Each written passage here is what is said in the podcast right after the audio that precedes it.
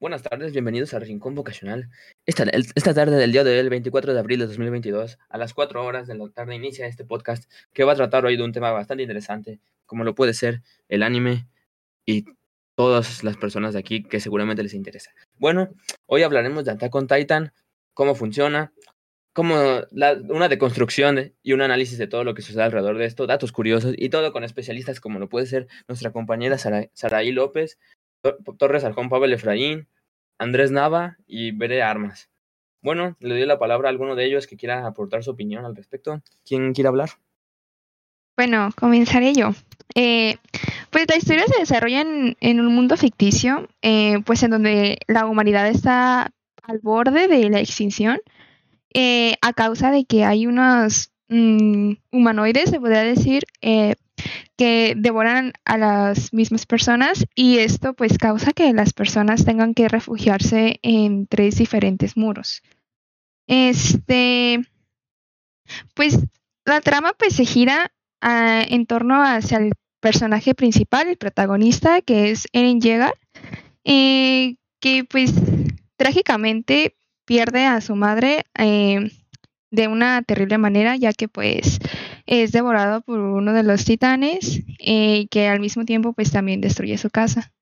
Y pues en esa casa vivía con su padre, que es Grisha Yeager, y pues este su madre eh, se llamaba este Ay, se me olvidó el nombre de su mamá, pero Carla, Carla. Eh, sí, Carla, Carla, eh, Carla y pues con su hermana adoptiva que es Mikasa Ackerman. Bastante interesante esta introducción a lo que puede ser este anime. ¿Alguien que quiera platicarnos un poco del desarrollo o algo que hayan comprendido de esta introducción? Porque por lo que sé yo, el anime es bastante complejo y te ponen señales o algunas particularidades que a primera vista no se pueden entender. ¿Alguien que quiera aportarnos algo así? O no sé, tú, usted Torres Arjón, Pablo Efraín, ¿quiere decir algo? Bueno, pues no soy muy conocedor de este tema, pero me gustan mucho las cosas que son complejas y a lo que he leído es un tema bastante interesante y bastante alargado, ¿no? Ya me vi el, el anime y también me leí el manga. Bueno, más bien, eh, repasé varios tramos del manga y pues como ya sabemos es bastante complejo, trata cosas filosóficas incluso, eh, también engloba con lo que está bien, de lo que está mal, también te hace ponerte del lado de, de un bando. Por ejemplo, están los eldianos, que son los que viven dentro de los muros, y están los marleyenses, que son los que viven fuera de los muros, que son los que mandan los titanes, que mencionó anteriormente Sarai. Y pues ahí te hace ponerte en contexto, ¿no? Porque también los marleyanos fueron eh, violentados por los eldianos en un tiempo, cuando recién surgieron los titanes. Entonces, eso sería enviarle los titanes a los de las murallas sería como como la venganza de los marleyenses para que entiendan.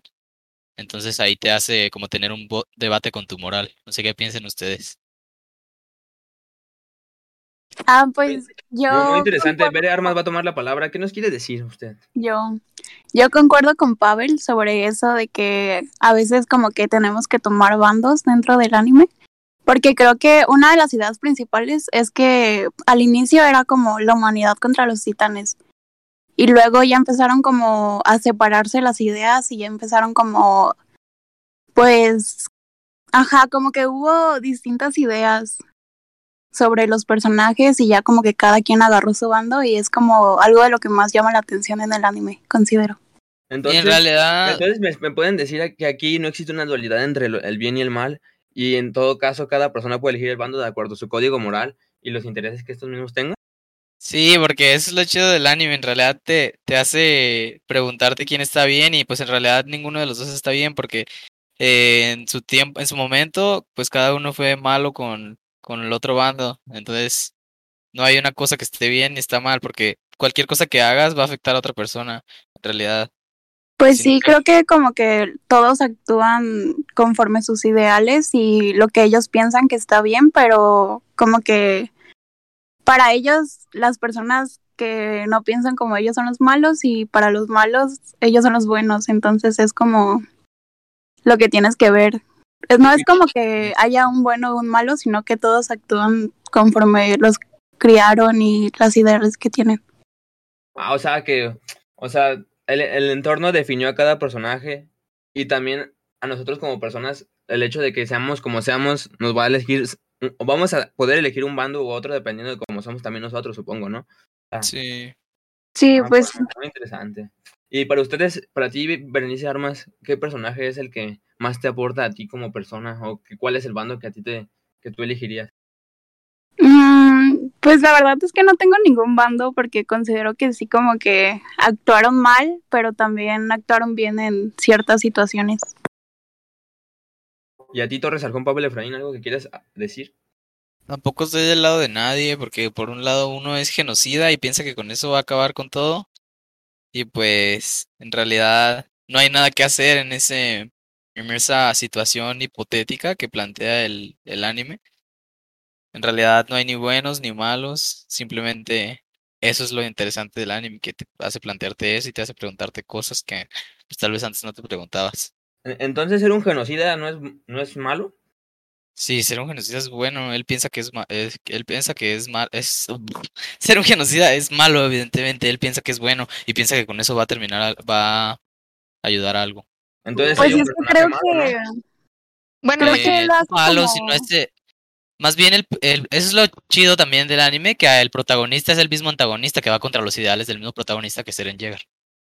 Entonces, si es el antagonista, entonces no es malo, entonces. Eh, no, antagonista no significa malo. Entonces, el Jaeger, genoci- múltiple genocida con ideales carcomidos por su locura, es una buena persona y no hay bandos No. en, ese, en el no, no, no. es no, el no, peor, de hecho. Lo que Entonces, muestra ¿es como el malo no es anime malo? es Dígame, cómo se va como... Sí, sí es malo, pero no es el villano, es sino una. es el antagonista. Ajá, Es que hay o una sea, diferencia no entre malo. villano y antagonista. él no es malo como tal. Sí hace cosas que no son correctas, pero la historia del anime es precisamente eso, como, como su idea va como teniendo, por así decirlo, ciertos contratiempos y hace que actúe de cierta manera, pero no quiere decir que sea malo. A ver, entonces, si yo decido matar a 20 personas para salvar a un perrito, ¿quién, es el buen- ¿quién sería el bueno?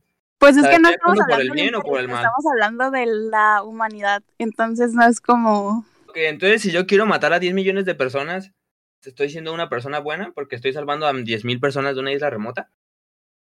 No. No. Entonces, ¿por qué Eren Jaeger es una, no, es no es el malo de la historia? Sí, es malo, güey, ya te dije 10 veces. A ver, entonces. No sí es malo. malos, ¿no? yo apoyo Para que no mí, es malo. Sí, es malo. Pero lo que te dije y ignoraste es que el protagonista es Eren Yeager y a la vez el, es el antagonista porque va contra los ideales que seguía el protagonista de las primeras dos temporadas. Entonces, es el antagonista entonces y el el bando de Eren. Jaeger es malo. que Pues no. en realidad Eren no tiene bando, Eren es una, perso- una sola persona porque Ajá. ni siquiera su propio bando, que eran los que los que lo siguen en esta última temporada, sabía lo que en realidad él quería hacer. Exacto. Está Entonces, con- dentro de los bandos no hay alguien malos, todos son intereses propios y moral de cada una de, de cada uno de los bandos, pues. Pero si hay un malo como, como en la serie que es Eren Jaeger, ¿no? Supongo. Es que no me siento No, con la es que facultad mira, de es decir quién es malo y ejemplo- quién es bueno porque no sé, no me Es siento por Si yo ejemplo, mato personas, soy como bueno. Espérate, no tú como persona piensas que tus ideales son correctos por cómo te criaste, cómo te educaron tus padres o las vivencias que vas teniendo como a lo largo de tu vida hacen que te forjes un carácter. Pero es solo como tu pensamiento, por ejemplo, aquí en México, eso es lo que te hace, eso es lo que tú piensas de que, por ejemplo, matar a una persona, tú sabes que está mal, pues porque es como el criterio que te vas forjando. Pero igual como en otra cultura de otro país, ellos piensan que estén bien porque es como algo de que por sus creencias, pues, y eso es como lo que te representa en el anime, que como que están muy divididas por las cosas que han vivido. Entonces me estás diciendo que no existe una ética general que como que evalúe estas conductas, o sea que la muerte es vista de distinta manera dependiendo del contexto y el lugar en el que estés. Sí me estás Pues diciendo sí. eso, ¿no? Sí, porque ellos piensan que no importa como si se pierden ciertas vidas, si con ese sacrificio van a salvar a la humanidad como tal. Y otros piensan que no, que sí importan esas vidas, pues porque también son parte de la humanidad y es como de que ambos tienen razón hasta cierto punto, pero a la vez no. Entonces, supongamos, si yo soy un marleyense, que es como que los que, están, los que van a ser atacados por Eren Jaeger, que son mayoría. Bueno, también todo el, todos los continentes de por afuera de la isla de Paradise se llaman, ¿no? Supongo. Sí. Entonces, si yo soy una de esas personas y mi cultura es que no matar es, o sea, es lo que pues es, es malo, matar es malo, pues, supongamos. Y llega esa persona y me quiere arrebatar la vida a todos nosotros porque su cultura dice que está bien matar. Entonces, en ese caso, ¿qué es lo que se supone que estaría bien y que estaría mal? Lo que mi cultura, lo que mi, la cultura mayoritaria, mayoritaria diría, que es la, la persona que yo sería en ese, en ese anime, o lo que dijera la otra cultura, ¿qué es lo que estaría bien o qué estaría mal? Ninguno de los dos. ¿Ninguno de los dos?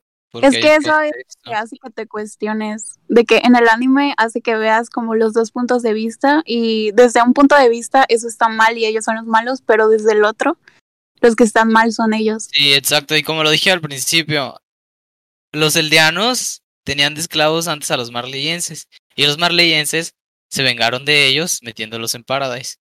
Es lo mismo, unos creen que son los buenos, otros creen que son los malos, ninguno es el bueno, ninguno malo. Porque Entonces es como un ambos reflejo hicieron, de la realidad que tenemos hoy en día, ¿no? Supongo. exacto, ambos, ambos hicieron cosas muy, muy, muy, muy, muy malas. Pero a lo que yo quería llegar, y creo que no me entendieron muy bien, es que Eren es el protagonista y es el antagonista de la misma serie. Porque en las primeras temporadas Eren tenía unos ideales totalmente diferentes.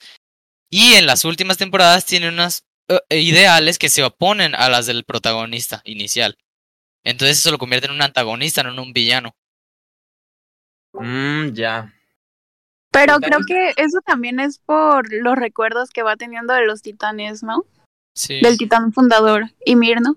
Cuando toca, hay una escena en la que Eren toca a una integrante de una familia real y eso hace que su titán, que tiene ese poder de recordar o de ver el futuro, le dé como flashbacks de lo que va a pasar para que nuestros oyentes se pongan en contexto si, si es que no lo han visto. Pero, pues sí, ahí es cuando inicia todo ese cambio. A partir de eso es como un antes y un después. Entonces, Eren es una persona una traumada por su pasado y por todo el entorno que ha, eh, en el que ha él coexistido con otras personas y otras situaciones, además de los recuerdos de gente pasada que también estuvo en situaciones similares. Es que. ¿sabes qué? Pienso que también es como hasta cierto punto una metáfora de lo que ocurre en las personas cuando hay una guerra como esa.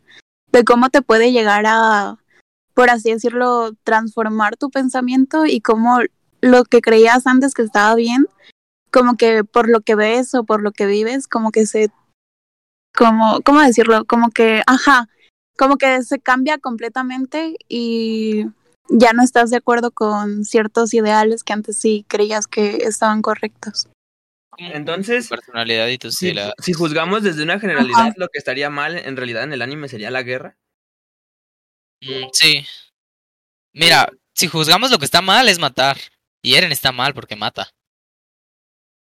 Bueno, pero también los otros, ¿no? Supongamos. Pero si, si queremos ir más allá y queremos ver algo más general, supongo que lo que estaría como que. Lo que podríamos definir como mal en todo este como conflicto que hay en. O sea, el desarrollo de la trama sería como la guerra que va a haber, ¿no? O sea, todos esos como conflictos que incluso en la vida real ocurren, que a veces nomás son como de los intereses de cada. O sea, de cada. Pues, bueno, en, la- en, en el caso de la vida real de cada persona o de cada gobierno, lo que sea, y en el, en el anime, pues de los bandos como de, Ma- de Marlin y todos esos como aspectos. Yo no, he vi, yo no he visto mucho el anime, pero pues sí me entienden, ¿no? Supongo. Sí. Sí, sí. Pues es que sí, hasta cierto punto se podría decir que sí, porque al inicio, en la primera temporada, era como de que la humanidad contra los titanes. Y luego se da este como descubrimiento, por así decirlo, de que también hay humanos que se pueden convertir en titanes, que son los titanes inteligentes. Y luego es como de que, ¿por qué si nos podemos convertir en titanes? ¿Por qué seguimos como atacando a la humanidad?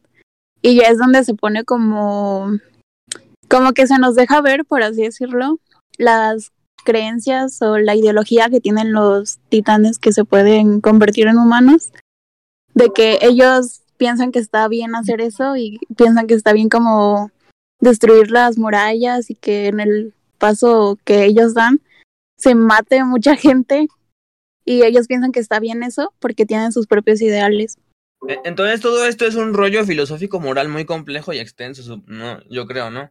Sí, por Pues eso sí. fue lo que anteriormente dije que trataba cuestiones filosóficas y pues como Ah, ya hemos analizado en este pequeño momento, pues Antes de que- seguir con la charla, quiero, quiero que los demás integrantes también aporten un poquito su opinión sí, o de lo que, porque lo de lo que opinan al respecto. Por ejemplo, usted, Saray están López, muy ¿qué nos podría decir al respecto?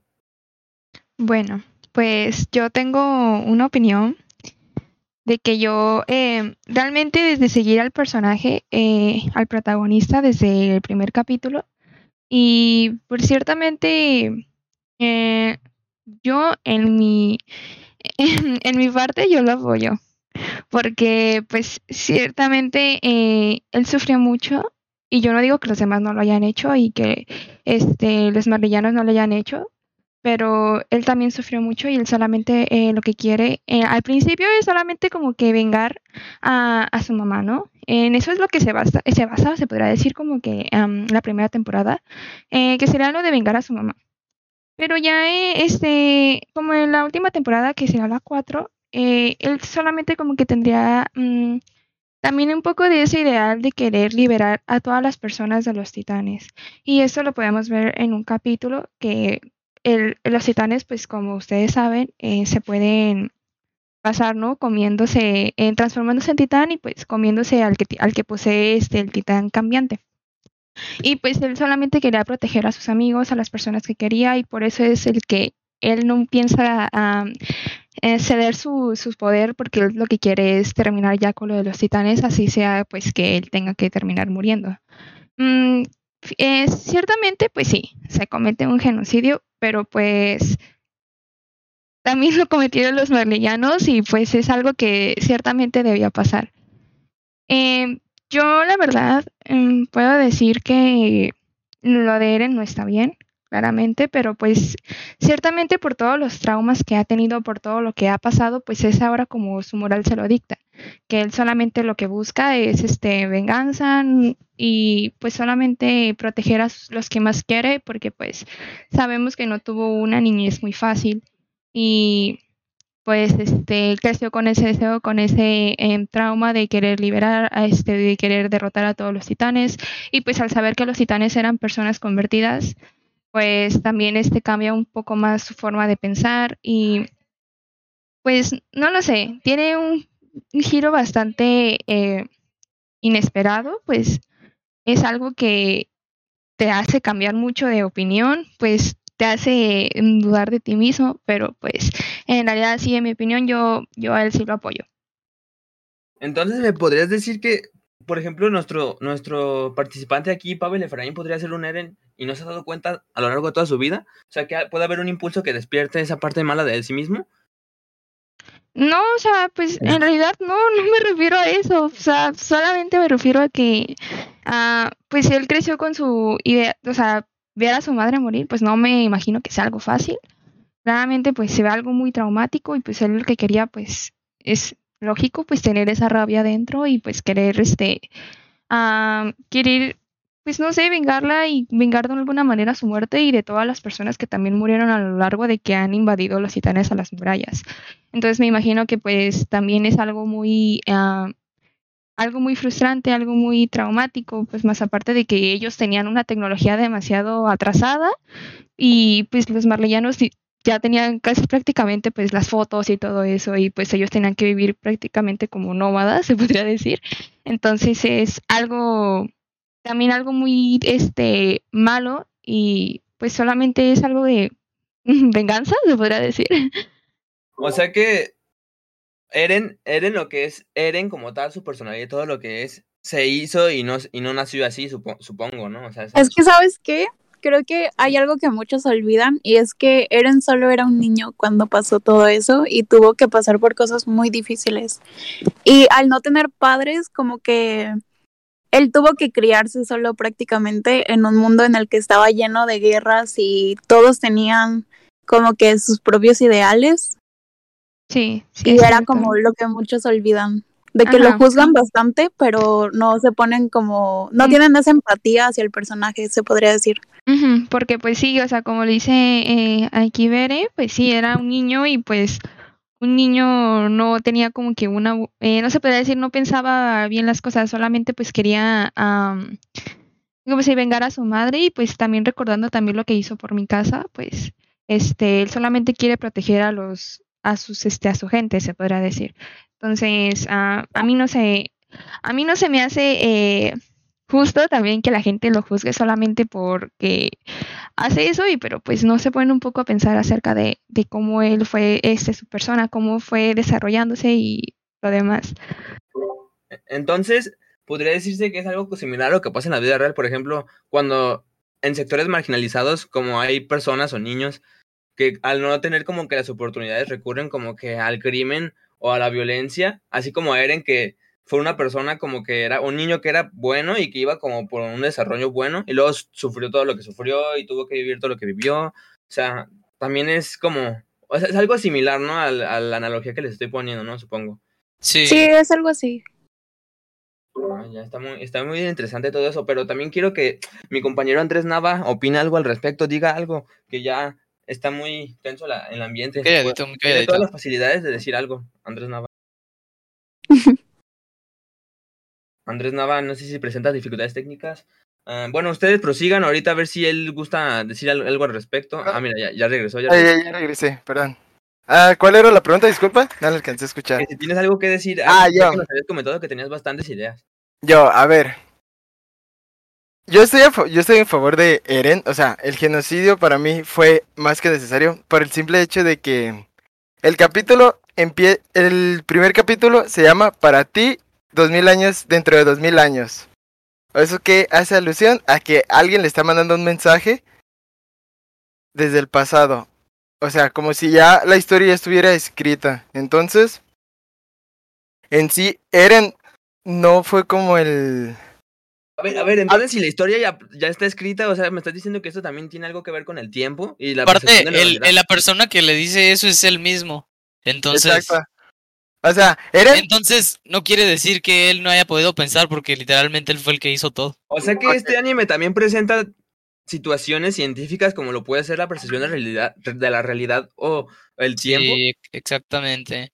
Él, ah. él mismo manipula a, sus, a, su papá para que haga cosas ver, simplemente ver, pensando en sí mismo. Él nunca piensa en nadie más más que en él mismo.